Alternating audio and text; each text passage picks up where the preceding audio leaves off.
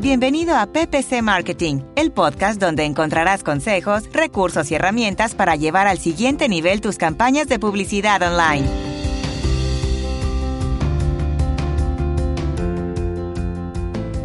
Listo, pues. Estamos comenzando. al live de hoy. Hoy estamos con Pablo Herrera. Me presento primero. Mi nombre es Albeiro Ochoa, del blog albeirochoa.com. Gestiono algunos grupos de Facebook, de Google Ads, de Facebook Ads de Analytics, tengo un canal de YouTube, tengo el blog, podcast y pues me gusta mucho el tema como, como verán y pues hace unos, unos, unas semanas estoy organizando algunos live con especialistas en el tema y pues donde ustedes también tienen la oportunidad de, de realizar sus preguntas. El día de hoy nos acompaña Pablo Herrera desde Chile, la primera vez que, que nos acompaña un chileno tanto en el podcast como, como en, en el live y, pues también pues, tiene su agencia en Chile, es Google Partner Premier, que no, no todas las agencias son Google Partner Premier, o hay dos niveles de, de, insignias que entrega Google Ads, está la azul, está la roja y la tiene Pablo. Pero que sea Pablo que nos diga hace cuánto tiempo trabaja con Google Ads, hace cuánto tiempo trabaja en el mundo del marketing digital. Muchas gracias también Pablo por haber aceptado la invitación. No, por favor, Albeiro, gracias a ti y poder compartir con toda la comunidad del grupo que he estado participando más y así que eh, tratando de un poco de, ayudar, pero también aprendiendo, porque en ese, en ese escenario también se aprende, ¿no? Bueno, para, lo, para un poco para los que no, estoy transmitiendo también por Instagram y por Facebook Live, así que para los que están ahí, eh, no se sorprendan. Bueno, mi nombre es Pablo Herrera, eh, yo soy el fundador de una agencia que se llama posicionamientobuscadores.cl. Somos una agencia partner premier de Google desde el año 2013, ¿no es cierto? Y desde el año 2016 aproximadamente, Google nos dio la insignia, como tú bien decías, ¿no es cierto? La insignia, la insignia roja de Google Partners Premier. Em, y bueno, básicamente, para los que no, no, lo saben, esa insignia implica, ¿no es cierto?, una serie de parámetros que, que Google exige en términos de calidad, de, de, gestión de campañas, de cuentas, de rendimientos, etcétera, y, y gracias a eso hemos podido obtener esa, esa insignia. Eh, dentro de esta, dentro de esta dinámica, en el año 2016 tuvimos la oportunidad de viajar a, a las oficinas de Google en Silicon Valley, en California, en San José, a, a una, una capacitación que realizó Singularity University y, y, y, también me tocó viajar el año pasado al Google Marketing Live, que fue el año 2019 en San Francisco. Eh, ahí fueron básicamente unas 5.000 agencias de todo el mundo y en el, y en, en el año 2016 eh, fueron aproximadamente 80 agencias que fueron seleccionadas dentro de Latinoamérica. Y, y bueno, particularmente eh, el año 2011, por ejemplo, hice un, la, la, una empresa española, Pixel Pro, me, me contrató para, para, poder hacer un, un curso de, de, Google Ads que se llamó Aprende Google Ads en cuatro horas y, y si lo buscan por ahí por YouTube, lo van a encontrar seguramente medio pirateado, pero, pero, pero digamos, claro, ya está totalmente desactualizado. Y, eh, y bueno, entre el, entre el 2014 y 2016 eh, hice clase en algunas universidades de diplomados eh, acá en Chile, diplomados de marketing digital y, y también por, por, por, esa, por ahí por el lado pedagógico me ha tocado eh, compartir eh, o, hacer charlas con algunos estamentos del Estado, con, con perdón, con, con Fedetur, con, con Corfo, con algunos centros de negocio acá en, en Chile. Y básicamente contando la experiencia desde un emprendedor común y corriente, seguramente como todos los que nos están, los que nos van a ver.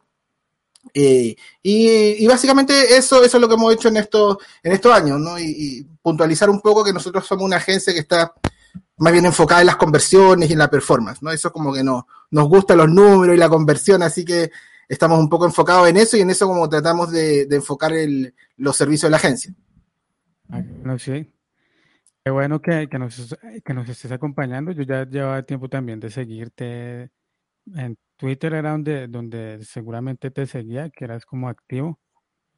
Pues, sí, en, pues nada, muchas en, gracias por, la, por haber aceptado la invitación. No, por favor, gracias a ti por invitarme y dejarme compartir con, con todos ustedes. Ok. Y pues hoy estuvimos esta semana revisando con Pablo qué tema tratar y hay un tema que, que suscita mucho interés el, y que también pregunta mucho, mucho en los grupos y en foros y, y hay posts escritos de, de, campañas de bajo presupuesto para, para Google Ads. Entonces, si es posible anunciarse con poco presupuesto, no es posible.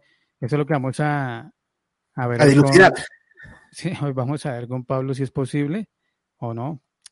Eh, ¿Tú cuándo consideras que cuando te llega una cuenta, qué parámetros, qué factores revisas para decir esta cuenta tiene un presupuesto muy corto para lo que quiere anunciarse? ¿Qué tienes en cuenta ahí, Pablo? Eh, bueno, lo que tú me, básicamente uno se fija principalmente, eh, digamos, en el costo por clic que tiene esa vertical, ¿no? Depende del costo por clic, uno puede determinar si es un presupuesto escaso o es alto.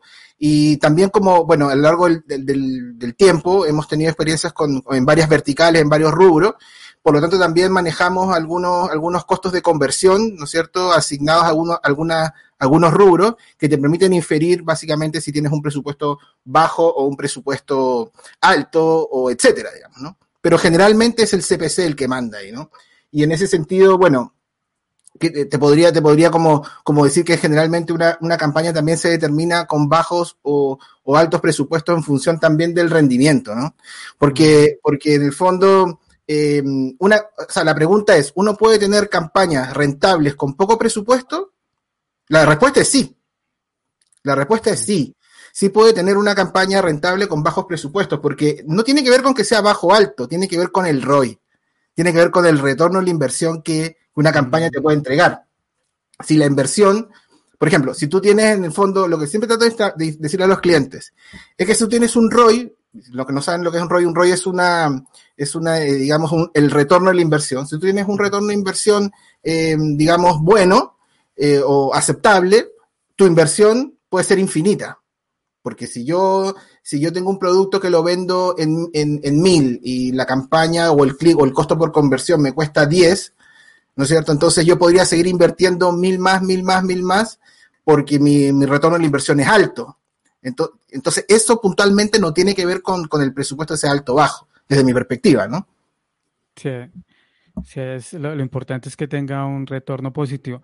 Y cuando, cuando te llega un cliente, no sé, para la agencia o cuando, ¿qué presupuesto consideras se debe iniciar una, una campaña en Google Ads? Bueno, eso también es bien relativo, porque como tú seguramente sabes, Albeiro, eh, todas las verticales y todas las palabras, Google no tiene un listado de palabras clave que diga, mira, este, este costo por clic vale X o vale Z o vale tanto, ¿no?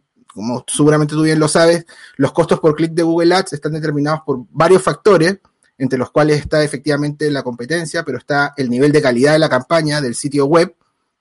Entonces, en ese escenario, eh, digamos, caro o barato o, qué presupuesto una persona tiene que tener, depende cada, de cada rubro. Te lo, te lo, te lo comento. Por ejemplo, eh, una, una campaña, una, una, una página, un cliente que, por ejemplo, se dedica a los, qué sé yo, a los médicos a domicilio, por ejemplo, por darte un ejemplo, esa, esa campaña tiene un costo por clic más o menos alto. Por ejemplo, puede costar llegar hasta un dólar, un dólar dos, un, un mm. clic. ¿Ok? Por lo tanto, si hacemos una, una, digamos, un ejercicio sencillo de, un retorno de inversión o, un costo por adquisición de, qué sé yo, de 3 dólares, ¿no es cierto? Si cada cliente le vale 3 dólares, eh, con un costo por clic alto, claro, él cobra por sus servicios casi 50 dólares. ¿Se entiende? Entonces, eh, entonces, claro, él, él, puede tener un presupuesto, digamos, alto, porque su retorno también va a ser alto digamos, ¿no? Pero el problema más bien está en cuando tu retorno de inversión es pequeño o tu misma naturaleza del negocio tiene un retorno pequeño. Por ejemplo, te, lo doy con ejemplos para graficarlo. Por ejemplo, en el mercado de los mariachis a domicilio, por ejemplo. Seguramente en Colombia también existe. Ellos tienen un costo por clic casi muy parecido al de, al de, al de los médicos a domicilio. Muy parecido, tienen un costo por clic alto. Ahora, ¿Cuál es el problema? Que eh, ellos, eh, digamos, eh, el costo de su servicio, o sea, la venta, cuando ellos logran una venta, es como aproximadamente 40, 45 dólares. Pero son cinco mariachis o tres mariachis. Entonces, su utilidad es más baja. Entonces, claramente, el presupuesto ahí se vuelve escaso, digamos, ¿no? Entonces, cada, por eso, digamos, Albeiro, cada, para mí, ¿no? Personalmente, cada mercado tiene una particularidad especial que hay que, que hay que definir y respondiendo a tu pregunta, ¿no es cierto? Eh, directamente para poder determinar si una campaña tiene un, tiene un costo, o sea, tiene un presupuesto bajo o alto, qué presupuesto le tengo que pedir al cliente, primero me tengo que fijar en el costo por clic ¿no es cierto?, hacer una proyección de cuánto me va a costar en, en términos promedio una conversión y sobre esa base decirle, mira, para tener, para que tú vendas cuatro o tres, o tres servicios o productos al día, tú necesitas este presupuesto. Eso se puede calcular. ¿No? Y si tienes la experiencia anterior de ese mismo rubro, ya, ya tienes CPA aproximados, mucho mejor. ¿no? Sí, eh, está el otro tema, por ejemplo, de la línea blanca, la reparación de electrodomésticos como lavadoras, claro. neveras que, que tienen un clic muy alto, no sé si en Chile, pero por lo general yo lo he visto en todos los países que tienen clics muy altos y, y el servicio cerrajeros. Muy, muy, barato también. Los cerrajeros. Para, para una campaña que invierta 500 dólares para, para ese tipo de servicios, 500 dólares y de, pronto 1000 dólares es un presupuesto bajo. Exactamente, exactamente. Tiene que ver con el rubro y tiene que ver con el retorno de la inversión. Entonces, por eso que, que digamos, cuando, cuando yo, eh, digamos, se enfrenta uno a un cliente, ¿no es cierto? El cliente me dice, mira, yo tengo este presupuesto. Está, bien, nosotros podemos llegar con ese presupuesto hasta este lado. Lo que pasa es que seguramente muchos colegas que están acá escuchándonos nos van a, nos van a, nos van a entender, seguramente a ti te ha pasado, que los clientes creen o tienen la sensación de que, de que si uno, eh, digamos, como que uno eh, le pide más presupuesto, ¿no es cierto? Es porque uno va a tener una mayor utilidad y, y nosotros no trabajamos de esa forma, de hecho. O sea, de hecho nosotros, eh, digamos, una de las cosas que Google exige es la transparencia, para, para, digamos, uno de los factores de la, de, lo, de la insignia es la transparencia. Entonces nosotros cobramos valores fijos. Nosotros cuando decimos al cliente, le damos a explicar, mira, nosotros no te estamos cobrando más porque de eso nosotros vamos a, a tener una, un mayor fee de agencia, porque el fee de agencia tú lo conoces, tú, para ti el costo por clic es transparente, tú sabes cuánto inviertes o cuánto no.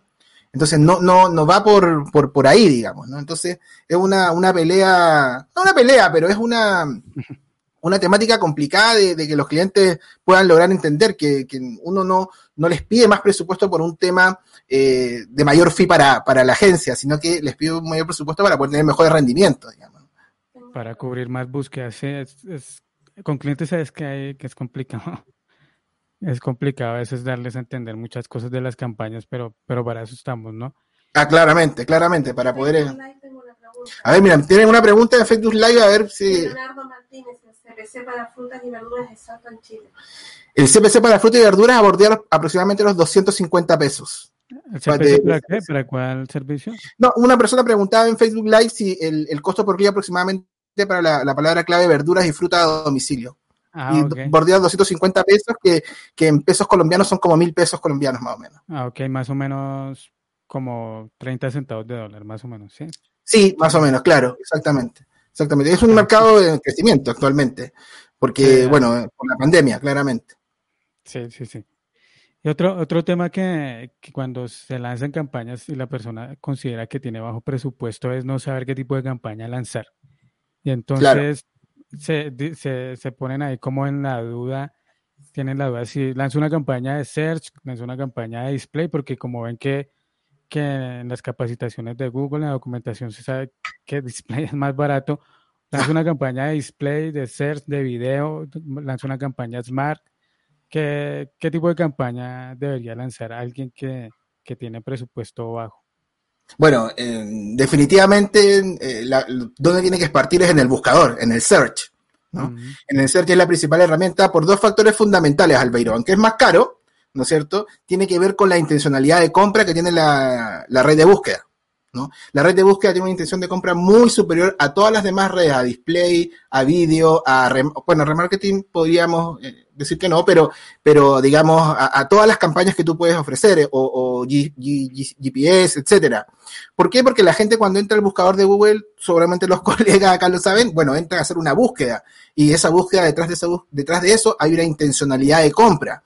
Entonces, claro, cuando, cuando la tentación del cliente es eh, Pablo, mira, no, pero si un costo por clic eh, para médico a domicilio vale mil pesos, o, o, perdón, mm. cinco mil pesos colombianos y, y, en display vale, vale mil pesos o quinientos pesos colombianos, ¿no es cierto? Pero anunciamos en display. No, porque la intencionalidad de compra es diferente. La intención de compra tiene que ver con que en redes sociales o, o en display o en la red de display, la gente no está en ese minuto enfocada en hacer una compra eh, pasa lo mismo con la publicidad antigua. Bueno, yo seguramente los que están acá no, pero yo soy sobre 40 y todos. Tengo más de 40 y todos. Y, claramente yo soy de la época de la guía de teléfono y, del diario, entonces es lo mismo, tú veías el diario, veías la, la, publicidad una zapatilla, pero básicamente no las querías comprar en ese minuto, ¿no? Entonces, la recomendación respondiendo a tu pregunta es, eh, y sobre todo si son presupuestos acotados, claramente uno tiene que comenzar con, con Search. Claro. El orden siempre va a ser Search y después hacer el, otro tipo de campañas, pero en ese momento también hay gente probando video porque como YouTube no está tan saturado en, en cuanto a anunciantes, ¿lo ves viable comenzar también por YouTube? O es una buena, claro, lo que pasa es que todas las herramientas, Albeiro, desde mi punto de vista, no podemos no, no, coincidir, pero todas las herramientas que no son, que no, que no son el search, ¿no es cierto?, tienen una menor intencionalidad de compra. O sea, en el fondo, display, vídeo, eh, GPS, o sea, digamos, hacer publicidad en Gmail, ¿no es cierto? Eh, tienen una menor intención de compra y es más bien, digamos, uno puede generar branding.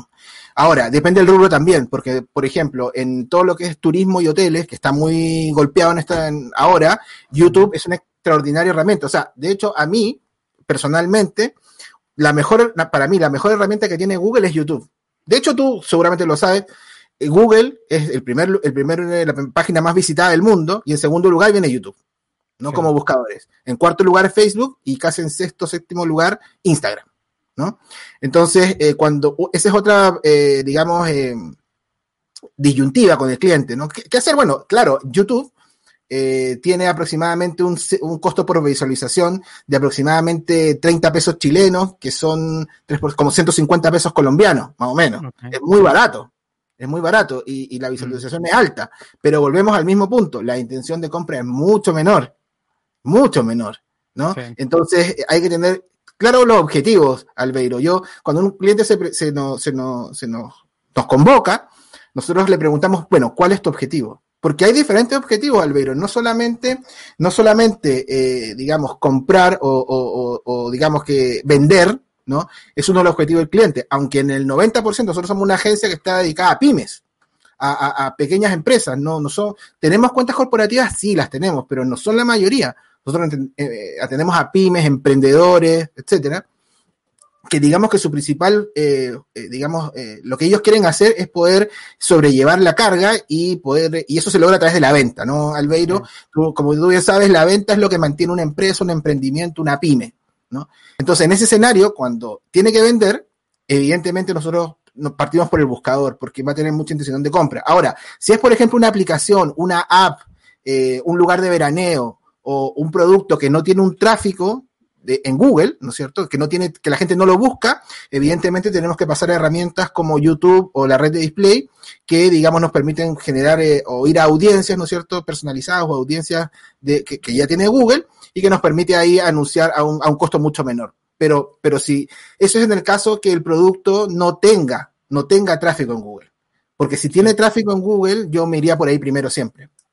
Ok. Que muy buena, muy buena esa aclaración. Muy importante porque yo he visto gente que se lanza a hacer display y, y lo que dice Pablo es muy cierto, lo que se debe centrar hoy en día las personas es a vender, o sea, display es más para branding y arrancar, no, si no es para una campaña de branding, no, no es lo, lo ideal. Eh, exacto, exacto, exacto, eh, eh, disculpa, Albeiro, voy a responder una pregunta de alguien que lo hizo en Instagram, que es eh, Mario.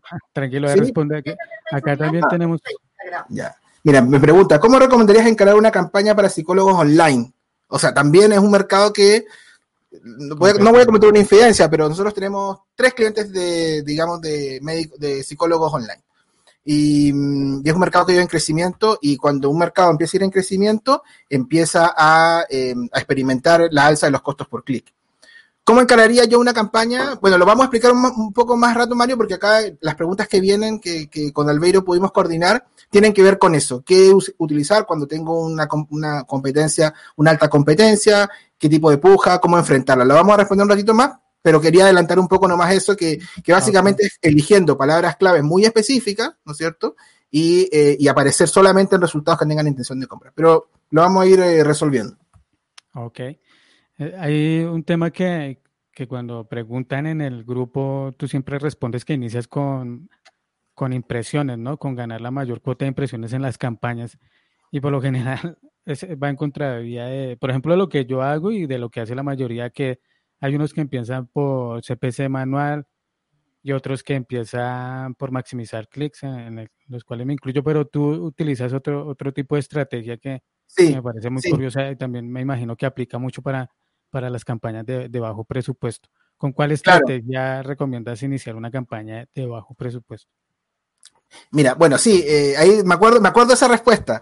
Eh, lo que pasa es que, mira, a, ver, eh, aunque siempre para mí es mejor usar una puja automatizada, ¿no es cierto? Pero estamos en el caso de, digamos, de campañas con bajo presupuesto, campañas, digamos, pujas de, o perdón, estrategias de puja como, como robas o como CPA objetivo o maximizar conversiones. Ya que, ya que en este caso, en ese caso, cuando tú usas esas herramientas, tú puedes maximizar digamos, la, la utilización del Smart Reading en, en, Google, ¿no? Toda la inteligencia artificial, todo lo que está detrás de, digamos, de, de, una campaña Google Ads exitosa o que pueda como apalancar todo el poder de Google, tiene relación con campañas que estén más automatizadas, en no automatizadas en el mal sentido, automatizadas en su estrategia de puja. Eh, claro, no es menos cierto que con, con digamos, con campañas con, con presupuestos más bajos, eh, aunque a mí no, no me guste, claro, tengo que empezar con otras, otras estrategias de puja. Y, y la que a mí más me gusta para comenzar, que es ahí la, la digamos, la, el detalle que estábamos conversando, es que me, a mí me gusta comenzar con la estrategia de puja de posición superior o de impresiones objetivo. Que no, no, es que no es que yo salga a buscar impresiones, sino que hay una estrategia de puja que es más o menos nueva, no, no, tiene tanto tiempo, pero puede tener, yo diría, un año o tal vez un poco menos. ¿Qué te permite este, esta estrategia, ¿no es cierto?, de, de posición superior. Es decirle a Google, Google, mira, yo hice mi estudio de palabra clave y sé cuánto vale más o menos mi costo por clic. Entonces, yo quiero que tú me muestres en una cantidad, cuando, si, vas, si me vas a mostrar 10 veces, me muestres en un porcentaje de esas 10 veces que me vas a mostrar en determinada posición. En, la posición superior, o la, en la primera página, en la posición superior, o en la posición superior alta. ¿Qué quiere decir? La posición superior alta es la posición 1, 2, la posición alta viene siendo 3 y 4, y en cualquier parte de la página, bueno, viene siendo las posiciones inferiores de, de Google Ads. Entonces yo le digo, mira, muéstrame en un 70%, ¿no es cierto? A, un CPC máximo, o sea, yo estoy dispuesto a apostar máximo por un CPC X. ¿Ok? Entonces, ¿qué hace el sistema? Lo que hace el sistema es empezar a recopilar datos, ¿no es cierto? Y va adecuando el CPC, el costo por clic, en función de la posición promedio objetivo eh, que, yo le, que yo le pedí. Entonces, aunque no es estrictamente manual, ¿no? Es un poco más automatizada, me permite a mí un poco automatizar la campaña y aprovechar, digamos, el, el, el, bidding. ¿Por qué? Porque, mm, porque en el fondo lo que hace, digamos, eh, eh, a ver, em, no perder, o sea, estar muy abajo, ¿no es cierto? Estar muy, muy, también estar abajo, abajo, abajo siempre en la primera página, al cliente no le retorna tan rápido, ¿no? El cliente siente que no lo llaman tanto. Entonces, a nosotros como, como analista, el cliente nos exige, oye, yo quiero llamar, quiero. Entonces, nosotros sabemos que a mí personalmente, a mí no me gusta la posición 1, por ejemplo, ni la 2. Me gusta la 3 y la 4, porque estadísticamente, aunque tiene menos tasa de clics, tiene una mayor tasa de conversión, la 3 y la 4. Probablemente porque la gente siempre busca, no se queda con la primera posición o la segunda, sino que hace una búsqueda inteligente, ¿no? Entonces ya tercera, cuarta posición, ya si ve el quinto resultado, ya no se acuerda el primero. Y el primero siempre entra. ¿no? Entonces, em, por eso que a mí me gusta primero partir con esa puja, partir con la, la posición, la estrategia de puja de posición superior, dándole eh, que yo quiero aparecer en esas posiciones en un porcentaje determinado y que estoy, y que estoy y, que por favor solamente me cobre hasta un CPC determinado, ¿no? Entonces, ¿qué logro con eso? ¿Qué, qué trato de hacer? Trato de hacer de que efectivamente la campaña empieza a generar tráfico, empieza a generar clics pero lo más importante, Albeiro, es que me empiece a marcar conversiones, ¿no? Porque, claro, me empieza a marcar conversiones, porque ¿cuál es el objetivo de nosotros como agencia, Albeiro? Primero que al cliente le vaya bien, que tenga más conversiones. Pero también la rentabilidad de un cliente para nosotros, Albeiro, está en la automatización de la campaña. ¿Me explico? Porque nosotros yo no puedo tener a un analista mío o, yo personalmente están mirando la campaña todo el día, ¿no? Porque eso es lo que el cliente quiere, en el fondo. El, cliente piensa que va a obtener más retorno si yo estoy todo el día mirando la campaña. Y eso no es efectivo. Eso no es efectivo. O sea, lo que uno tiene que hacer, de hecho, es tratar de, de, concentrar o de tratar de, que efectivamente la campaña esté lo más automatizada posible para que genere conversiones, genere retorno de inversión al cliente y, digamos, siga. Entonces, ahora, volviendo al tema del presupuesto limitado, si tengo eh, eh, muy poco presupuesto y la campaña es muy, muy, muy competitiva, sí empiezo con manual. Sí empiezo con manual, manual, manual. Empiezo porque no queda otra, no queda de otra, lo que me implica a mí tener mirándola más, estar, mirándola más, ¿no? Pero, ¿cuál es el punto, Albeiro, acá? En que, en que claro, eh, es todo, todo esto que te estoy diciendo, lo hacemos para que efectivamente nos empiecen a marcar conversiones. Empieza a marcar conversiones y de ahí pasar a pujas más automatizadas, ¿no es cierto? Y que, que nos permitan, digamos, eh, escalar, eh, también atender más clientes, eh, porque acá estamos entre colegas, ¿no? Seguramente. Entonces, nosotros tenemos que poder, eh, poder escalar el negocio y, esa forma usando el Smart Bidding. Ahora, un punto importantísimo, ¿no es cierto?, para poder determinar la puja, si usar manual o, digamos, usar em, eh, puja, puja superior, por ejemplo, es también saber cuál es el nivel de calidad de mis palabras clave, que eso hay muchas personas, yo he visto analistas, Albeiro, que no lo hacen, o sea, no activan la columna, me ha tocado revisar campañas de otros clientes, no revisar su, columna de nivel de calidad de palabra clave, y tampoco, y, esa información que Google la da, poder saber cuál es la oferta de CPC para posición, para posición superior y para el, intervalo, para el intervalo alto. Hay que saber eso, para yo poder, porque ¿qué costo por clic coloco? ¿Qué costo por clic coloco? Ya, ok, tengo una campaña competitiva y poco presupuesto. ¿Qué, qué CPC coloco? Bueno, tal vez el, que me dice la herramienta de palabras clave o el planificador me puede dar una orientación, pero lo importante es, es, que la herramienta misma me dice, mira, para tus palabras clave eh, se está pagando este CPC para posición superior y se está pagando este CPC para la baja, ¿no? Y, y, sobre esa base, eh, con esa información de mi nivel de calidad, y de, la, de, la, de, los costos por las posiciones, yo evalúo, eh, coloco mi CPC manual o coloco mi CPC máximo de impresión objetivo superior. Una lata total técnica. la gente se está, todo, todo lo, que haces. ¿Y qué tal son el CTR de esas campañas? O sea, ahí lo que estás buscando es no pagar mucho por el clip, salir muchas veces y conseguir las primeras conversiones. ¿El CTR es bueno? Sí, claro, eh, porque mientras más target, o sea, en el fondo el, CTC, el CTR es bueno. Eh, eh, si tú tienes una posición superior, siempre vas a tener un buen CTR. ¿No? Porque evidentemente, para los que no saben lo que es el CTR, el CTR es la tasa, la relación que hay entre la cantidad de veces que aparece tu anuncio y la cantidad de clics que se realizan. Ese es el, para los que no, no, no lo sabían. Porque también hay, yo creo que clientes, ¿ah? por ahí, hay en, la audiencia. Sí, y entonces, no utilizar siempre esa, ese tipo de puja. O sea, cuando lo pasas a una puja como maximizar clics o maximizar conversiones. maximizar clics yo no lo uso. ¿No por, lo uso? Por religión. Por religión. por religión. no, no, la uso generalmente. Eh, ¿Cuándo la paso? Cuando han pasado al menos unos 15 o 20 días y tengo unas 30 o 40 conversiones. Ahí ya tengo, tengo digamos, una, una data para, para efectivamente poder pasar a, a, maximizar conversiones en una primera etapa o también con un CPA objetivo, ¿no es cierto? Darle, decirle, los que no saben que un CPA objetivo es decirle al sistema, mira, eh, yo quiero eh, que cada costo por adquisición o cada costo por conversión me cueste tanto, ¿no? A veces el sistema te lo propone también. Entonces, eh, para mí, desde mi punto de vista, esa es la mejor, eh, cuando ya tienes, como te digo, un nivel de conversiones interesante y la campaña ha tomado vuelo, eh, uno, yo como objetivo, es, mi objetivo es llegar a ese tipo de, puja. ¿Y por qué no utilizas maximizar, maximizar clics?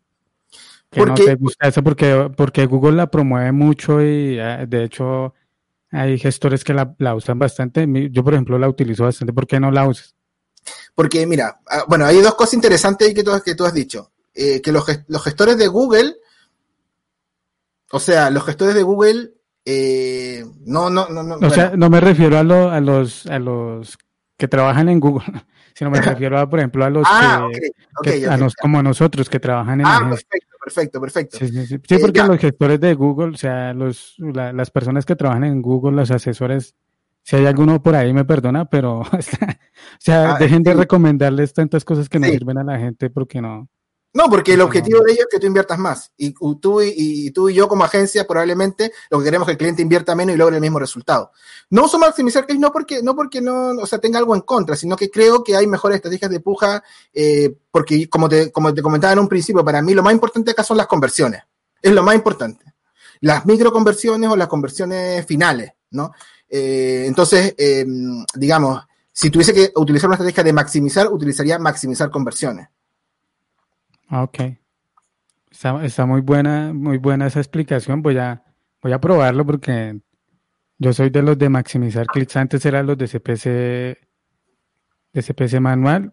Aún lo utilizo muy rara vez para, para eso, para, para tener como mayor control cuando, sí. cuando uno no, no conoce muy bien el nicho o es muy caro el CPC Sí, o sea, eh, lo que pasa es que dentro de ese escenario, Albeiro, eh, sí, o sea, eh, digamos, utilizar CPC manual te permite un control total de la campaña, pero, no, te permite, pero no te permite aprovechar el Smart Bidding y tampoco te permite escalar.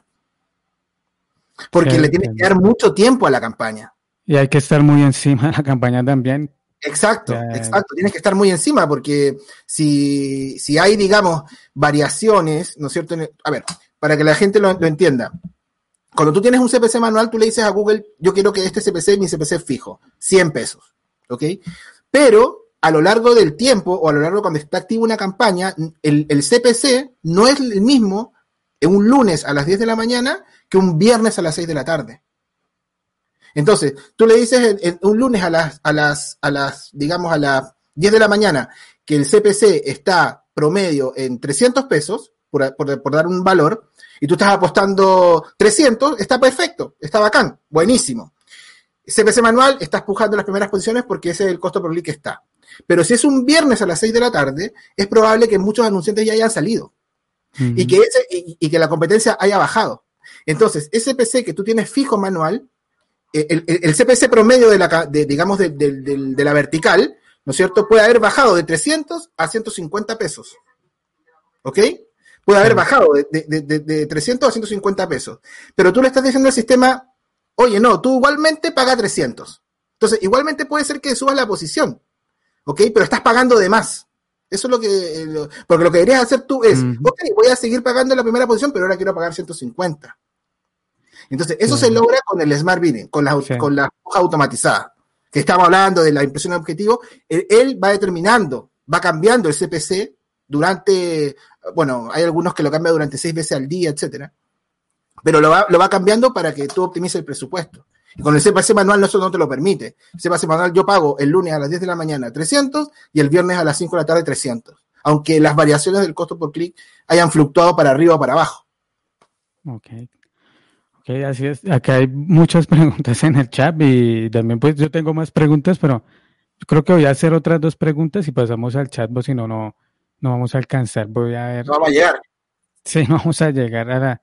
Nos vamos a quedar acá toda la, toda la noche. Porque hay varias preguntas de, la gente en, eh, en, el chat. Hay otro tema también muy, muy particular de, de las campañas de bajo presupuesto, es que las personas suelen incluir muchas palabras eh, y también ir por incluyen muchas palabras eh, se están anunciando con eso por ahí 500 dólares, 300 dólares y colocan todo Chile, toda Colombia, todo México. Todo el mundo. Todo el mundo. Eh, entonces, ahí, ¿qué, ¿qué recomendaciones tienes para, para ese tipo de campaña? O sea, si tienen poco presupuesto, está bien, cuántas palabras deben utilizar, a qué zonas geográficas apuntar. Es un, un temón, un, un temazo, mm. como un temón muy, muy interesante, porque eh, mira, eh, en realidad yo siempre le, esto, yo le, digo a los clientes eh, esto, esto siempre, les digo, es mejor ser cabeza de ratón que cola de león. Así trato de graficarlo. O sea, pocas palabras clave. Si yo tengo un presupuesto acotado, es pocas palabras clave. una buena estudio de palabra clave y pocas palabras clave que tengan intención de compra. Porque cuando tú usas demasiadas palabras clave, Albeiro, lo que haces tú es competir en muchos nichos, en muchos, en muchos rubros. No mm. rubros, perdón, lo dije mal. Compartes en muchas búsquedas, en muchas apariciones. Entonces, em, por eso que la investigación de palabra clave es, fundamental acá, ¿no es cierto? Eh, eh, efectivamente, buscar solamente términos que tengan una alta intencionalidad de compra eh, o frases que tengan un long tail, ¿no? ¿Qué es el long tail? por ejemplo, mariachis es una palabra clave. pero una palabra clave con long tail es mariachis en Santiago baratos, o mariachis en Bucaramanga baratos, o mariachis en Medellín económicos. Esa es una palabra con long tail y con intencionalidad de compra, ¿no? Porque si yo digo mariachis eh, en Santiago baratos es porque quiero comprar un mariachi. Entonces, hay que, ese, eso es lo que nosotros hacemos seguramente tú y yo, Albeiro, que eso nos dedicamos, a tratar de decir a los clientes que busquen que, o que tengan esa, esa, esa perspectiva de, no, mira Pablo, yo quiero la palabra, porque muchos clientes me dicen, lo, lo, ejemplifico así, eh, muchos clientes me dicen, Pablo, yo quiero la palabra mariachi, porque mi competencia está en mariachi, porque, porque mariachi es la palabra que buscan. Y yo le digo, mira, mariachi no, porque mariachi, yo puedo estar buscando descargar una, una canción en MP3, en MP3, antigua. Eh, quiero, quiero descargar una canción, digamos, eh, o quiero, estoy buscando mariachi porque quiero una tarea para mi hijo y estoy buscando cuál es el concepto en Wikipedia de mariachi. Pero lo que tú, si tú tienes una, y, y vale mil pesos el clic, ¿no es cierto? Nosotros tenemos que irnos a mariachis en Santiago baratos eh, contratar mariachis, contratar serenatas. O sea, palabras que detrás de esa búsqueda tengan una intencionalidad de compra y no irse a la masivo. Entonces, si yo tengo presupuestos limitados, para redondear, si yo tengo un presupuesto limitado, efectivamente lo que tengo que hacer es, usar em, poquitas palabras clave y más importante aún que eso, Albeiro, son las concordancias de palabra clave. Cómo usarlas, digamos, ¿no? Otro punto, sí que es también un tema, complicado, ¿no? Las concurrencias hoy hay, mm, hoy hay mucha gente que dice que, que, nos, que está bien utilizar la amplia modificada otro, o, la amplia sin, sin, el, sin el signo de más adelante. Depende del presupuesto. Sí, depende del presupuesto también. Depende del presupuesto, porque, porque en el fondo, si yo, a ver, yo puedo, yo tengo campañas, Albeiro, eh, sobre todo en, en bastante años atrás, que yo utilizaba una palabra clave en la campaña. Una. Por ejemplo, vamos al ejemplo de los mariachis. Mariachis en Santiago, eh, contratar mariachis en Santiago. Listo. Porque el cliente tenía un presupuesto bajo, ¿no es cierto? Y yo tenía para 5 o 7 clics al día. O sea, no te estoy hablando de grande empresa, estoy dando un ejemplo así muy, muy puntual. Tenía para 7 o 8 clics diarios. Entonces yo tenía que estar seguro de que esos 7 u 8 clics que entraran a la página tuvieran una intencionalidad de compra para el cliente. ¿No? Entonces, eh, como te digo, te voy a repetir, hay campañas que tienen una palabra clave. Médicos a domicilio. Tengo un presupuesto bajo, médicos a domicilio. Listo. Nada más. Es eso. Y con ese presupuesto pequeñito, tratar, de, tratar de pautar en posición 3 o 4. Nada más. Se acabó. Oye, pero no, Pablo, es que yo escuché, mi, mi competencia está en médicos. Bueno, entonces vamos a médicos, pero necesito cinco veces más el presupuesto que me estáis dando. Eso es lo que tiene que entender el cliente, ¿no? Sí, mm. Claro, o sea, y las amplias modificadas y las, las amplias para que la gente lo, entienda, tal vez es chino mandarín, eh, las concordancias de palabras clave tienen, que, tienen relación con cómo, cuando yo quiero que aparezca mi anuncio. ¿no? Cuando yo doy palabras claves exactas, yo le digo al, al, sistema, le digo, muéstrame solamente cuando alguien coloque mariachis a domicilio. Como dice Albeiro, cuando uno coloca amplias o amplias modificadas, yo le estoy diciendo al sistema que me muestre si yo coloco la, frase o palabra clave mariachis a domicilio, le estoy diciendo al sistema que me muestre en mariachis o a domicilio. Ahora ya no es tan así, la verdad. Ahora sí el sistema ha mejorado muchísimo y mm. te, entrega términos de búsqueda, que también hay una, una, cosa importante, la diferencia entre términos de búsqueda y palabras clave, muy diferente te entrega términos de búsqueda mucho más filtrados. Pero yo me acuerdo del año 2011, 2012, que tú ponías en concordancia amplia mariachis a domicilio y te, y te salían términos de búsqueda como busco doctor a domicilio. Porque Comida a domicilio, pizza a domicilio. claro. Era muy, mala la, la, inteligencia artificial en ese entonces. Sí, ya no pasa eso, pero hay que cuidarse. O sea, si estamos en una charla en la cual estamos tratando el tema de los, de los, digamos, de los, de los presupuestos limitados. Y yo, si tengo un presupuesto limitado, no uso otra concordancia que no sea exacta. Exacta, ok. Solo exacta. Estamos hablando de presupuestos limitados, estamos en ese, en ese, solo, yo solo uso exactas. Y me aseguro ah, que tengo compra. Sí, no, por supuesto.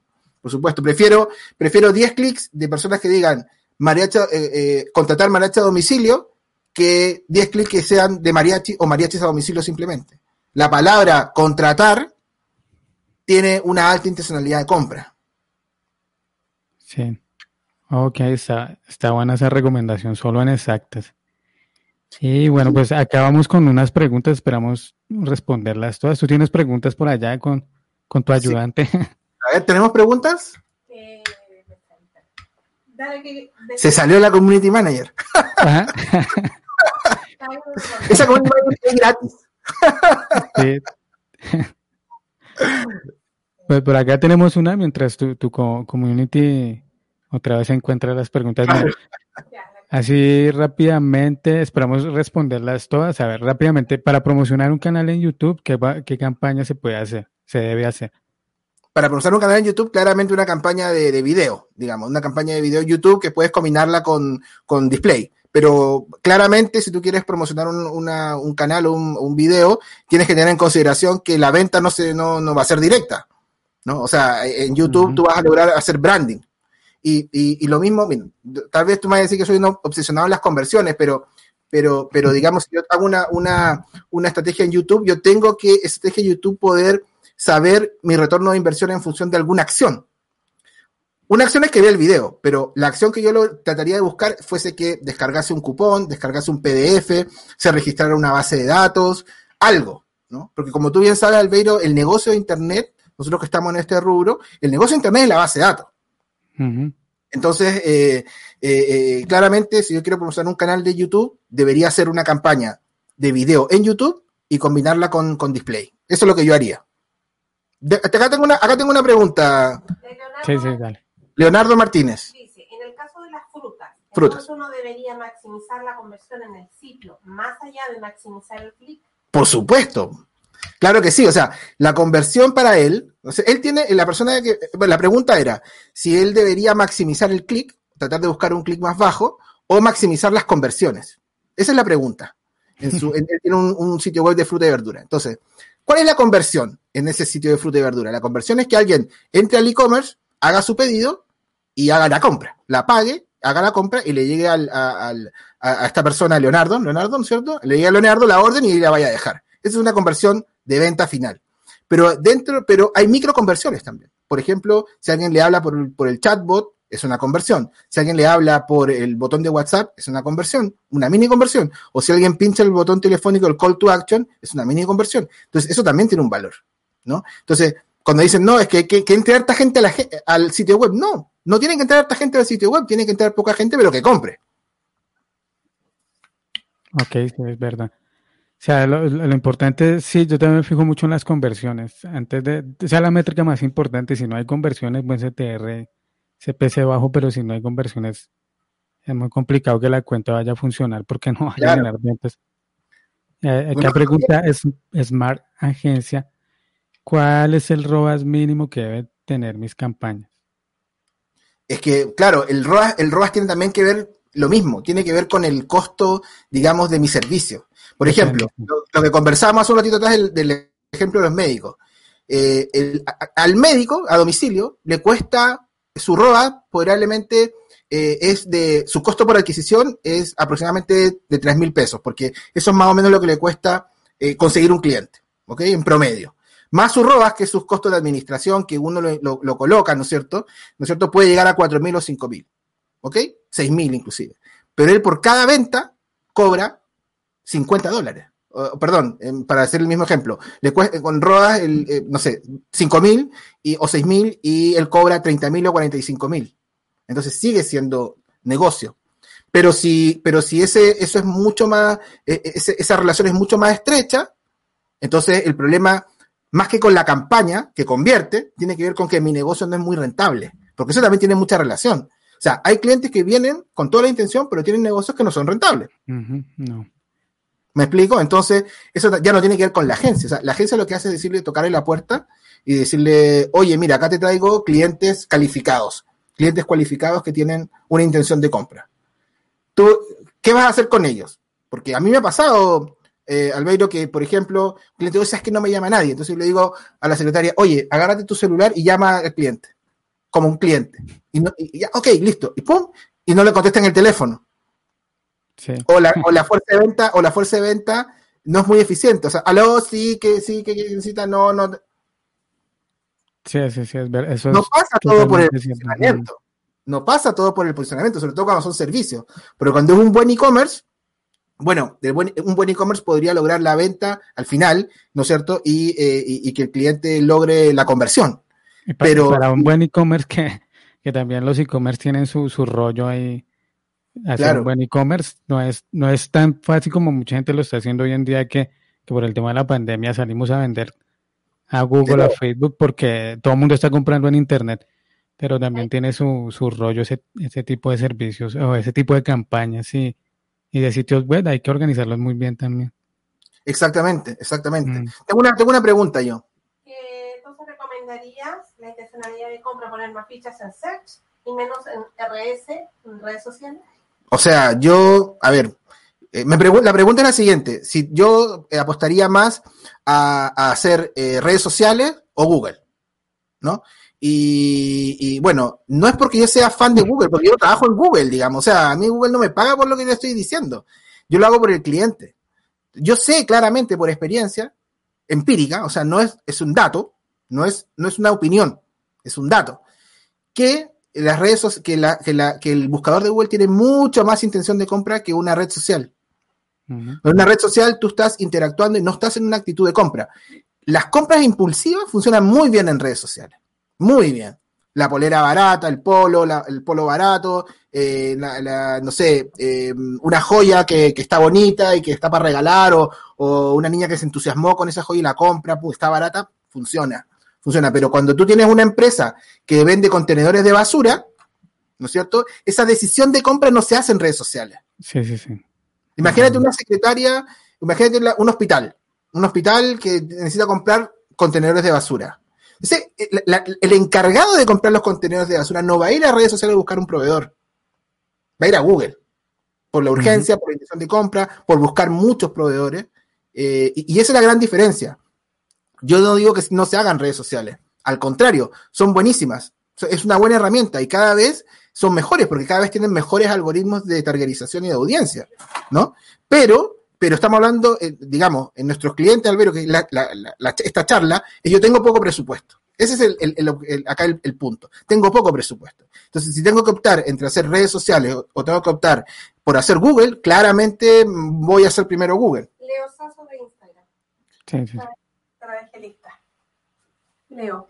Eh, perdona, estoy leyendo una, pregunta que dice, eh, ¿cuál es la estrategia de puja de branding como las, eh, las donde la canción es más tangible? Mm, ah, ok, como que la canción es más tangible, claro, perfecto. Él pregunta, en el fondo, ¿cuál es una, una, buena estrategia, ¿no es cierto?, de conversión, ¿no es cierto?, para, para, para, digamos, negocios que son más bien de servicios que de un e-commerce. Em, bueno, y, donde el e-commerce, ¿no es cierto? La transacción se hace en el sitio y por lo tanto es más, es más clara, digamos, ¿no? Em, ahí uno valora no la venta, ahí valora el contacto. O sea, tú valoras en ese, en, ese escenario, tú valoras el botón de WhatsApp, el chatbot, el formulario de mm. contacto, la reserva. Esa es tu conversión. Entonces, ahí uno se tiene que, que enfocar. Sí, sí, sí. Bueno, acá hay una pregunta también de cuando estamos hablando, cuando estabas hablando de la red de display, para pretender, para pretender hacer una campaña de performance en display, ¿no depende del contexto o el área geográfica que se segmente también? Sí, por supuesto, ¿no? Eh, a ver, yo hasta hace tres años atrás, hasta el, hasta el marketing, hasta el marketing live del año pasado, 2019, yo era muy contrario a hacer display. O sea, estaba vamos, volvemos al contexto, ojo, volvemos al contexto de que tenemos poco presupuesto. Ok, ese es la, el meollo de esta charla. Yo no hacía display, no hacía display porque, porque finalmente, eh, digamos, no, no había retorno, salvo en mercados muy puntuales como el inmobiliario, por ejemplo, ¿no? que sí funcionaba, ¿no? Pero, pero, en, eh, pero en muchos mercados es más bien una estrategia de, de, branding, o sea, hacer branding, y eso el cliente no lo, val, no, es que no lo valora, yo lo entiendo que no lo valore porque no le da una venta inmediata. ¿No? De una venta en el largo plazo. Y yo, yo entiendo eso, ¿no? Entonces, eh, en ese escenario, poder hacer una campaña de performance en display es muy difícil. Muy difícil. Ahora, ahora, ahora es, es mejor. ¿Por qué, Albeiro? Porque Google ha desarrollado un montón de audiencias y audiencias personalizadas que están funcionando súper bien. ¿Ok? Entonces, cuando yo hago display, me considero dos cosas. primero, hacer una audiencia muy personalizada, ¿no? Buscar una audiencia que sea muy del nicho del producto. Y eso se puede hacer. Eh, en segundo lugar, hago una audiencia personalizada de personas que han estado en páginas web de la competencia. Por ejemplo, tú le puedes decir a Google, para hacer una campaña de display ahora, le puedes decir, mira Google, estas son las 10 páginas web de mi competencia. Entonces, ¿qué va a hacer Google? Te va a crear una audiencia de personas que han estado en esos sitios web. ¿Ok? Entonces, ahí hay un match eh, interesante porque imagínate una persona que está buscando departamentos. ¿Ok? Está buscando comprarse un departamento. Y ha estado en la página, bueno, te voy a decir páginas de Chile porque no me sé algunas de Colombia, pero digamos, no sé, el portal inmobiliario, Yapo, eh, qué sé yo, páginas de propiedades, TikTok, no, TokTok. Entonces, yo le puedo decir a Google, mira, eh, hazme, hazme, una audiencia, ¿no es cierto? Hazme un público personalizado con gente que ha estado ahí. Ah, ok, listo. Entonces hay un match, ¿no? Ahora, le puedo decir a Google, hazme una, dame una audiencia de gente que quiere comprar departamentos también.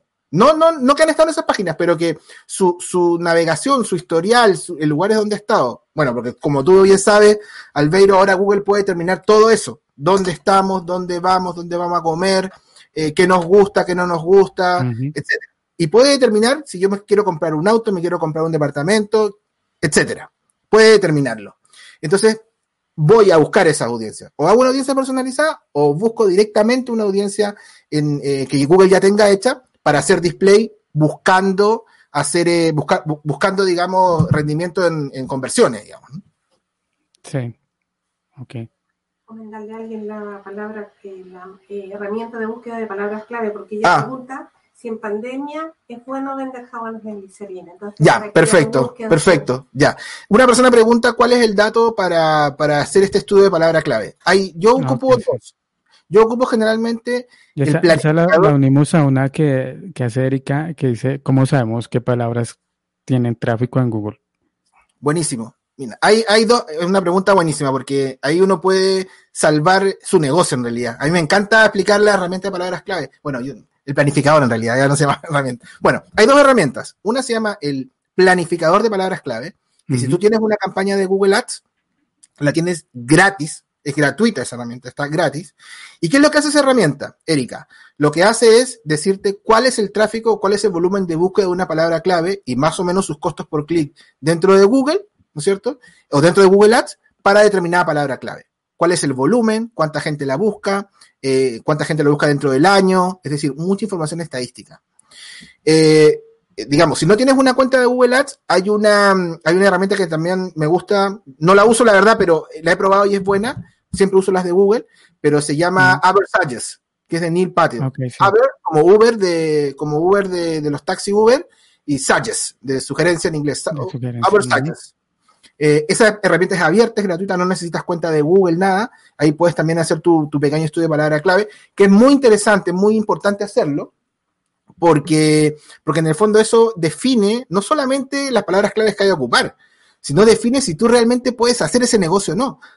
Si tienes un mercado hambriento para una, para una búsqueda, suponga, mira, la otra es una charla que hice para, para unos emprendedores de la sexta región, eh, una persona me, me, dijo, estábamos haciendo este, este ejercicio, haciéndolo en vivo, buscando términos de búsqueda y palabras clave. Entonces me dice, mira, yo vendo aceite de palta, yo estoy haciendo aceite de palta, me dice. Ya, hagamos esa búsqueda. Palta es, aguacate también en Chile? No. Aguacate, no, no, no, acá le dicen palta. Entonces que acá en Chile la palta es como, es casi religiosa. Acá cuando sube la falta, cuando sube la falta, todos sufrimos. Bueno, entonces, eh, ella me decía, eh, aceite de palta. Bien, yo voy a producir aceite de palta. Bueno, veamos si hay tráfico. Entonces hicimos una búsqueda y en, y en todo Chile nos dimos cuenta que no era tan buscado aceite de palta. ¿Ok? No era tan buscado. Pero lo que era más buscado era el aceite de coco. O sea, por ejemplo, ponte tú, tenía 300 búsquedas de aceite de palta y 4.500 búsquedas tenía aceite de coco. Así. Entonces yo le dije, mira, si yo fuese tú, si yo fuese tú, ¿no es cierto? Yo en vez de hacer aceite de palta, y si tengo la posibilidad de hacerlo, haría aceite de coco.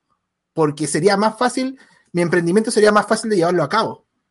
Porque tengo un mercado hambriento más amplio. ¿Se entiende? Entonces, ese poder, Erika, que está ahí preguntando, ese es el poder que tiene esta, esta, saber esta información. Yo puedo decidir o no hacer un negocio o no en función de si tengo un tráfico hambriento o no. Después ya me escribió, ¿eh? Me escribió un mail y me dijo, Pablo, te entendí, todo me pareció bien, pero igual voy a hacer el aceite falta. Los clientes, ok. Me parece válido, ¿no? Me parece súper válido, pero está, está buena la anécdota. ¿Qué recomendarías para promocionar a la cantante de jazz? Hablar sobre los psicólogos online. Eh, vamos a tener que hacer otra, otra sesión. Hay muchas preguntas en Instagram. Sí, eh, mira, no, me quiero saltar algo muy importante que hayamos hecho en la pauta antes de terminar, Albeiro, que, que es que, eh, digamos, tú me preguntaste el tema de la geolocalización y la programación de anuncios. ¿ya?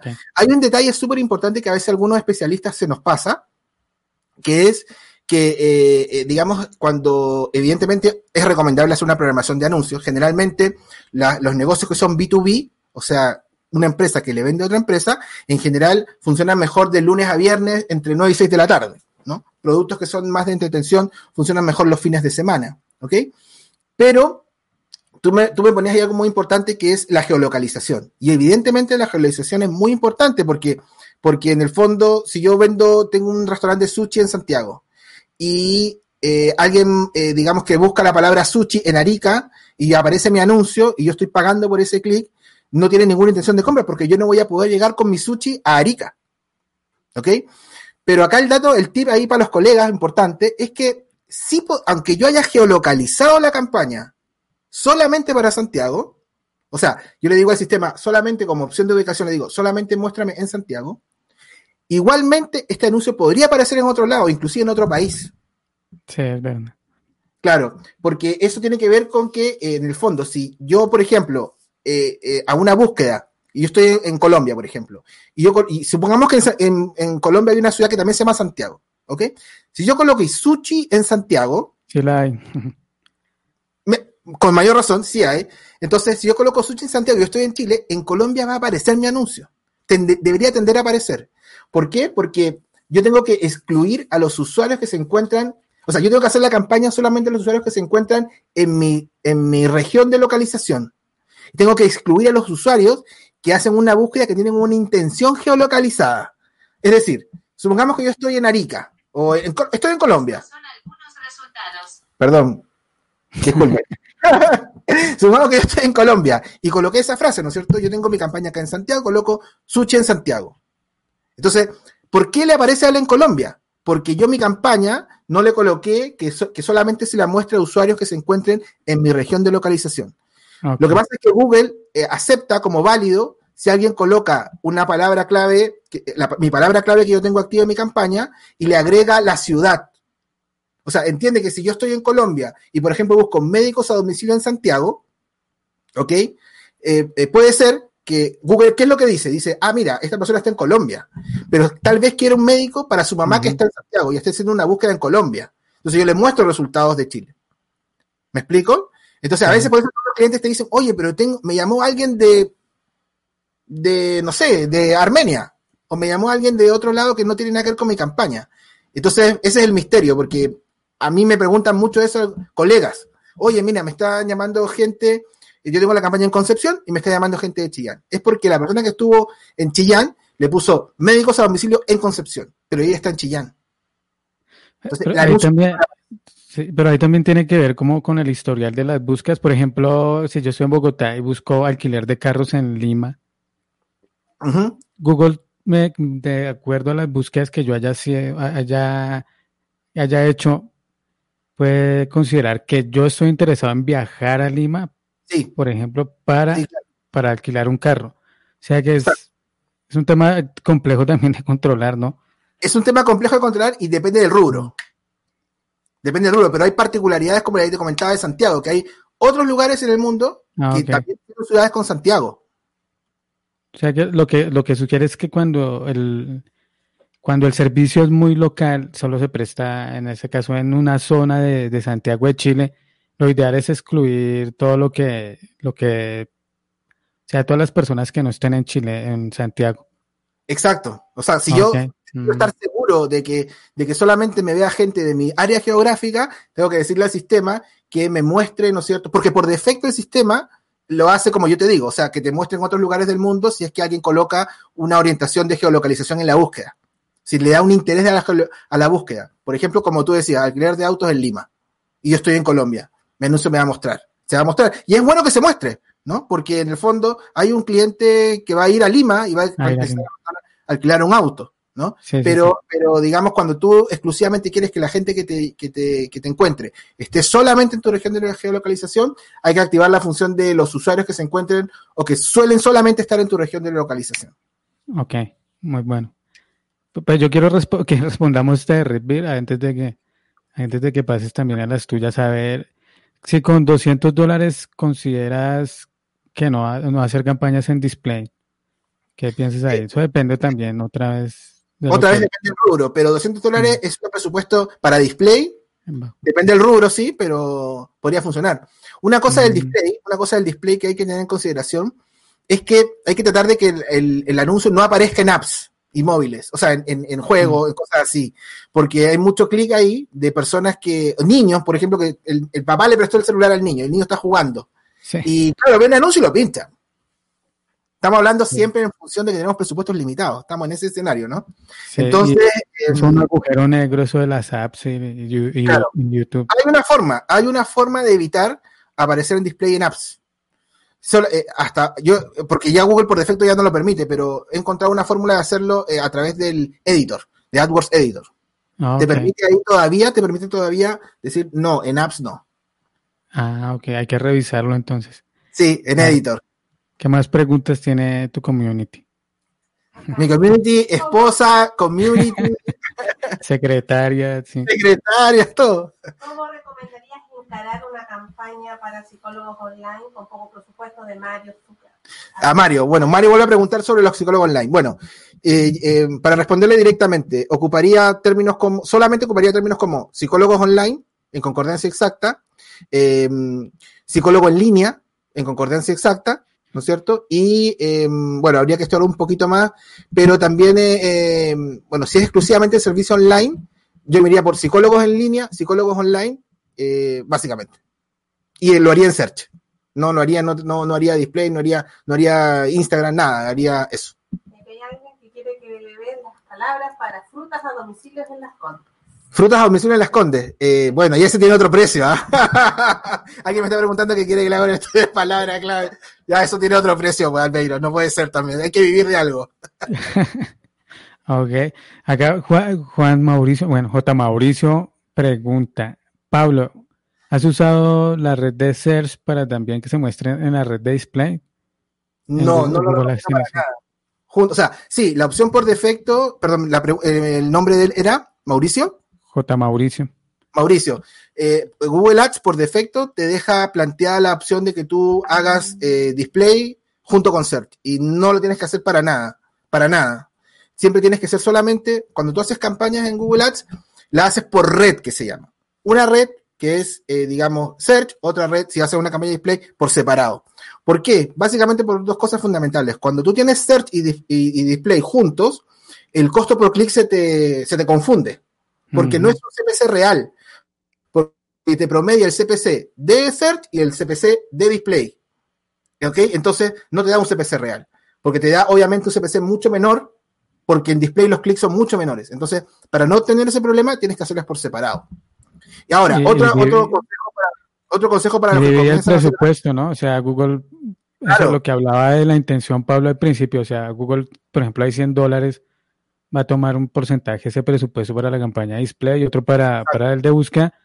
Y, la, y como ya comentó Pablo al principio, display no, en display los usuarios no tienen intención de comprar como la tienen en búsqueda, o sea, está perdiendo oportunidades de venta por anunciarse en las dos redes. Lo ideal es que se haga una campaña aparte de search, otra de display. Exactamente, exactamente. Eso es lo que yo al menos yo yo yo haría, digamos. Lo ideal es que se haga una campaña aparte de Search, otra de. Uy, hay Exactamente, eso es lo que yo al menos yo, yo lo haría, digamos. Perdona, que estaba viendo, lo voy a cerrar, perdona. Estaba viendo el, YouTube y hay muchas preguntas. Yo no tengo acá abierto YouTube. No sé, pero no creo que podamos. Ah, bueno, acá pregunta que podamos contestarlas todas.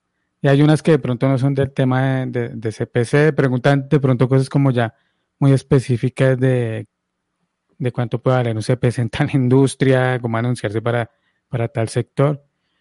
Igual pues espero que Pablo nos vuelva a acompañar en un, próximo live porque está muy bueno todo lo que sabe, todo lo que nos puede colaborar. Y acá pregunta Javier relacionada a lo que estabas comentando sobre la ubicación.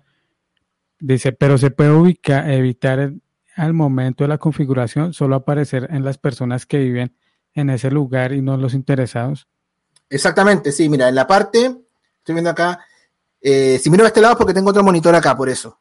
Eh, hay una parte, cuando tú haces la campaña y pones la opción de, cuando te dice dónde quieres geolocalizar la campaña, hay una pestañita que tú tienes que pum, abrir y ahí, te, ahí recién te dice, oye, ¿quieres que aparezca solamente, exclusivamente, solamente en el lugar de, que tú lo localizaste y tú le das sí, que no es la recomendada que viene por defecto. La recomendada es que aparezca en tu región de orientación y además en otros lugares donde alguien demuestre interés en aparecer, ¿no? Pero en, el caso ese particular, eh, ahí tienes que esa pestañita abrirla y ahí te va a salir que no la, que digamos que, que solamente sea exclusivamente, exclusivamente en tu región de orientación. Por lo general lo que en Google sale como recomendado es porque le conviene más a Google, o sea, va a gastar más presupuesto.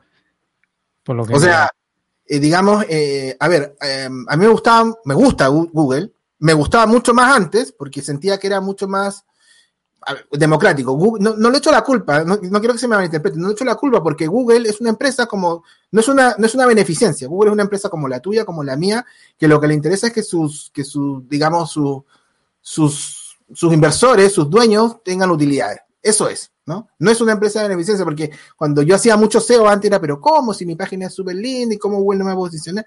Es una empresa. Pero antiguamente se podía competir mucho más con los grandes teniendo un buen mm. sitio, una buena campaña, siendo relevante, ¿no es cierto? Teniendo buen contenido en el sitio web, eh, podías competir de mejor forma. Hoy día esa brecha se ha alejado un poco y, tiene que ver también con, los presupuestos, que justamente es el tema de esta charla, digamos, ¿no? De esta conversación. Sí, sí, sí. ¿Cómo darle la vuelta a eso? Sí, ¿tienes más preguntas allá desde, desde Chile con tu community? Es que, es que si pongo, perdona, es que si pongo acá YouTube, me, se me acopla el sonido. Sí, porque hay mucha pregunta ahí. Sí, es que acá hay varias, bueno, acá en YouTube sí las tengo acá, a ver si de pronto tienen las de Instagram. Buenas, dicen. A, ver, a ver, por acá preguntan. mucha gente, 76 personas, no lo había visto, qué bueno. Sí. Ah, el Aver Sánchez. Pregunta, a ver, por ejemplo, Pablo, ¿qué campaña recomendarías para un mercado de impresión con un nuevo competidor que necesita vender rápido para lograr un alto market share en Chile? Eh, me imagino que se refiere, o sea, de impresión me, imagino que es imprenta digital, debería, debería ser. La imprenta digital eh, me imagino que tiene que ver con eso. Yo tengo tres clientes que hacen eso, impresiones digitales. Es un mercado muy competitivo porque está las tarjetas de visita, las tarjetas de presentación, los flyers, eh, las carpetas corporativas, tienen una infinidad de productos. Lo bueno que acá en Chile el costo por clic para ese tipo de productos es más bien bajo. Estamos hablando de 300 pesos, son aproximadamente unos 40 o 30 centavos de dólar, más, un poco por ahí, por ahí. Em, ¿Y qué recomendaría? Bueno, acá, acá es, digamos, ya un término de estrategia que yo a veces, mis clientes, eh, digamos, yo me meto en cosas que no me debería meter, que es como en el negocio del cliente. Y, en el fondo, en ese escenario, como ellos tienen una amplia gama de productos, ¿no es cierto? Yo le digo al cliente y le pregunto, bueno, ¿cuál es el que te da mayor retorno de la inversión? O sea, ¿qué, prefieres tú vender? ¿Una tarjeta, un, pack de tarjeta de visitas o un pendón? ¿O un roller? ¿O un pendón araña? ¿Qué, qué te da más retorno? No, Pablo, mira, lo que pasa en las tarjetas de visitas es, caja. Porque todos venden, porque se vende mucho, ¿no? Está bien, pero ¿cuánto te deja? No, me deja un margen del 10. Ah, ya, ok, bacán. Tengo presupuesto limitado. Entonces, pero mira, tú me, pero mira, si tú te das cuenta, porque hay clientes que no lo saben, ¿ah? Ojo, ojo con eso. Hay clientes que no saben que le da más retorno. Sí, es verdad. Entonces. No, no tienen claros sus números. Mucho, pasa mucho también, es verdad. No tienen claros sus números. Entonces, es como tú y yo, ¿qué, te conviene más, vender una campaña de Google o de Instagram? O sea, eso hay que tenerlo seteado, saber qué, no, qué funciona más. O sea, para nosotros, como, Entonces el cliente me dice, ah, mira, hice mi estudio y me, genera más eh, vender eh, eh, pendones araña. Entonces, si tenemos presupuesto limitado, vamos por ahí, vamos a vender los peones de araña que te da más retorno. Porque si te da más retorno, vas a poder seguir invirtiendo en la campaña. Entonces, si, si nos vamos a competir, tenemos poquito presupuesto y ponemos toda tu gama de productos, o sea, ponemos desde, qué sé yo, desde los pendones, el Black Window, eh, digamos, las reglas corporativas, eh, las tarjetas, todo, no, no, no, no, no se puede. Lo mismo, el mismo concepto. Cabeza de ratón o cola de león, lo mismo. Sí, es verdad. Es verdad lo que dices. A ver qué más acá. Yo creo que ya con la última pregunta ya nos pasamos de la hora. Sí. Vamos a tener que hacer otra de todas maneras. Yo feliz. ¿ah? Sí, está muy bueno, claro que sí. A ver, acá tenemos. Bueno, así, a ver, con esta sería la última pregunta. Esteban Patricio. ¿Qué campaña me aconsejas para promover manos portátiles autónomos donde hay mucha competencia anunciando? Eh, bueno, yo no sé si, o sea, puede ser que haya mucha competencia, pero lo interesante sería saber si hay, si hay gente buscando ese producto en Google. no lo sé. No lo sé porque, porque hay mucha competencia en el offline, porque puede ser que haya mucha competencia porque la gente, porque la gente lo está buscando por la pandemia, pero probablemente no haya un término de búsqueda en Google. Habría que analizarlo. Habría que, la verdad que la respuesta es lamentablemente inconclusa, porque tendría que ver, entrar a la herramienta y ver cuál es el volumen de tráfico de esas palabras clave y ver si efectivamente son competitivas o no. De, partida. Pero si, aunque sean competitivas y no tuviera muchas opciones, haría, haría search. Y pagaría el costo de, digamos, de, de, lo que, de lo que vale ese clic, digamos. Sí, de aplicar todo lo que hemos hablado hoy acá, que de verdad es como un mini curso de acá lo que, lo que nos dio Pablo. curso ahí rápido de Google Ads en, hora y cuarto. Y pues Pablo, muchas gracias. Yo creo que, que, esto hay que repetirlo porque tiene mucho conocimiento, muchas cosas que se pueden aplicar en las campañas. Eh, está muy bueno. Y me gustaría ahora, bueno, eh, llegó el momento de que te vendas, digas dónde te podemos conseguir, si vendes cursos, libros, vendes ¿Qué vendes? si vendes el servicio, asesorías, consultorías y tus redes sociales. Sí, mira, nosotros básicamente, como, como les comentaba, nuestra, nuestra página web es posicionamientobuscadores.cl. Eh, estamos en todas las redes, en Instagram como posicionamientobuscadores.cl, en Facebook posicionamientobuscadores.cl, nos pueden encontrar ahí. Y lo que nosotros hacemos básicamente sí son creación de campañas, ¿no es cierto?, en, en 360. Eso es lo que hacemos. Nos especializamos en productos de Google, ¿por qué? Porque a mi parecer, para nuestro target de cliente, que es un cliente pyme, nosotros, como les voy a repetir, no, no trabajamos con clientes corporativos, tenemos, pero no es nuestro fuerte. Eh, trabajamos con pymes, MIPES, emprendedores. Eh, y en ese escenario, ¿no es cierto? Lo que hacemos nosotros son campañas, digamos, 360, es decir, eh, de multiplataforma, Google, Instagram, Facebook, LinkedIn, etcétera. Pero como, como, como te vuelvo a repetir, siempre partimos, ¿no es cierto?, nos especializamos en los productos de Google, básicamente porque le da un mejor retorno al cliente más rápido. Es eso, nada más. No, no es por una preferencia especial, pero es por eso, ¿no? Eh, me pueden escribir un WhatsApp, mi WhatsApp es más 569 814 92020. Me vuelvo a repetir, más 569 814 92020 y correo electrónico info arroba posicionamientobuscadores.cl un poco largo, pero en esta época hacía SEO. sí, se nota ahí puro SEO con ese dominio. Pero en, los comentarios, en la descripción del video, de donde se hayan conectado en Facebook, en YouTube, voy a colocar los enlaces a las redes sociales de, Pablo. También vamos a colocar su número de WhatsApp para que lo bombardeen con preguntas. Las que no se pudieron responder acá y, que lo visiten en su sitio web. Igual, muchas gracias Pablo por haberse conectado, gracias también a, tu esposa por habernos ayudado por allá con las preguntas, a estar pendiente. Ahí al cañón, al cañón. sí, muy bien, muchas gracias. Y pues, y pues nada, muchas gracias a todos los que se conectaron, a los que pues, preguntaron. Eh, este tipo de, eventos, este tipo de, de, live son para ustedes, para que resuelvan preguntas y pues claramente lo enriquecen con, con su presencia y con, preguntando, dejando todas sus dudas en, en los chats. Lamentablemente por tiempo no pudimos responderlas todas, pero muchas gracias. Y pues nada, Pablo, muchas gracias por haber conectado. Vamos a seguir por ahí. No, por favor, gracias a ti, saludos a todos. Muchas gracias. Hasta luego. Bueno, chao. Chao, chao.